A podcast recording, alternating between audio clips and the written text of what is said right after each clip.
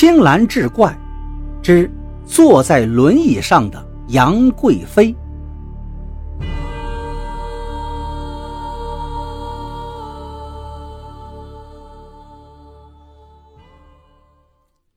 书接上回，杨贵妃继续道：“虽然是在网上，谁也看不见谁，但我还是感觉到有一股逼人的杀人寒气跟血腥味。我就劝他不要去，太危险了。可是秦始皇决心已定，之后不管是秦始皇还是袁世凯，我都没再见过。我也打算从此金盆洗手，戒除网瘾，好好过日子了。”最后。杨贵妃用哀伤的语调说：“秦始皇的死肯定跟那个袁世凯有关。”说完，就又呜呜咽咽地哭起来。警方追踪袁世凯数日，可袁世凯已经不在网上露面了，这进一步增大了他作案的嫌疑。专家组由组长大头跟夏山虎、李眼镜三个人组成。他们立即对袁世凯在网上进行二十四小时的监控。第四天，袁世凯终于现身了。专案组迅速出击，在市郊的一个网吧里找到了他。袁世凯是一名高中生，他承认自己曾借过秦始皇的屠龙刀，但已经归还了，不过是还给了杨贵妃，而不是秦始皇本人。因为他们俩是网上夫妻，所以还给谁是一样的。而杨贵妃却不承认，还跟秦始皇一起向他讨要。估计屠龙刀很可能被杨贵妃卖掉了，他想独吞这笔钱，才故意如此。专案组把秦始皇遇害的消息告诉了袁世凯，并要求他提供相关情况。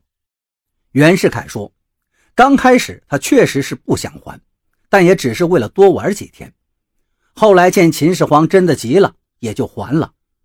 还刀的时候，秦始皇不在，所以才还给了杨贵妃。袁世凯最后一次在网上见到秦始皇是九月一号，第三天，也就是九月三号，杨贵妃告诉他，说秦始皇要来找他，还说会背着一把真刀来，让他小心提防。袁世凯听了，并没有往心里去。因为他的确已经归还了。九月四日上午，袁世凯正在网吧里玩，秦始皇找到了他。袁世凯说：“屠龙刀已经还给你老婆杨贵妃了。”可秦始皇不相信。争执当中，秦始皇挥刀就砍，幸亏袁世凯反应快，抓起键盘抵挡了一下，没砍中。袁世凯拔腿就跑，秦始皇也没有追上。袁世凯说着，找出了那个键盘，键盘上果然有一个明显被刀砍过的痕迹。网吧里有几名目击证人也证实确有其事。说完这些，袁世凯又提供了一个线索：这些天里，他一直在找屠龙刀的买主，后来打听到是一个网名叫吴用的人买了这把刀。袁世凯的话几乎没有破绽。而且有目击证人，但如果他说的都是真话的话，那秦始皇又是谁杀的呢？难道说是杨贵妃？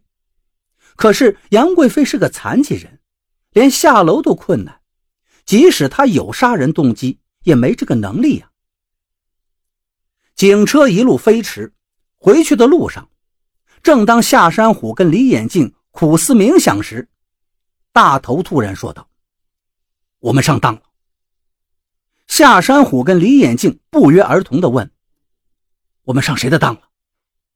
大头说道：“如果我没猜错的话，杨贵妃腿上的残疾可能是伪装的。”一语惊人，夏山虎问道：“伪装？这怎么可能？”大头分析道：“你们看，杨贵妃一个人住在五楼。”如果没有人帮助她，连楼都下不去，她怎么生活？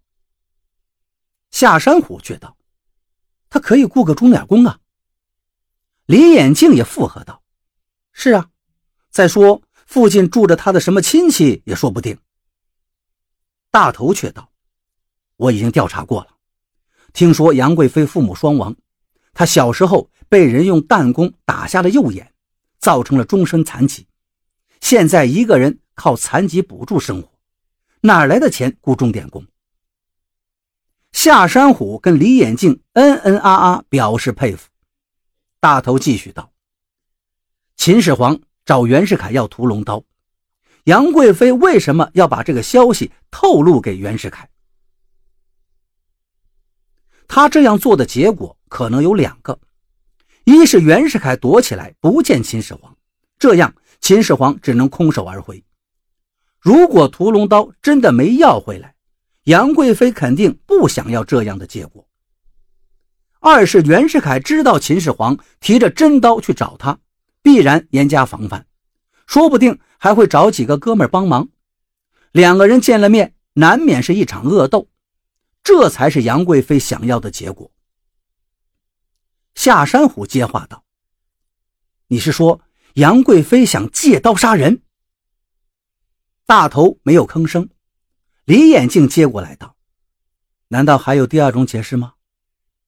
大头这才说道：“秦始皇遇害后，杨贵妃知道我们一定会找他，就装成腿上有残疾，这样就会轻易被排除在嫌犯之外。而那个小区是新建的，大家几乎互不认识，也不容易露馅。”听到这儿，夏山虎跟李眼镜都频频。点头。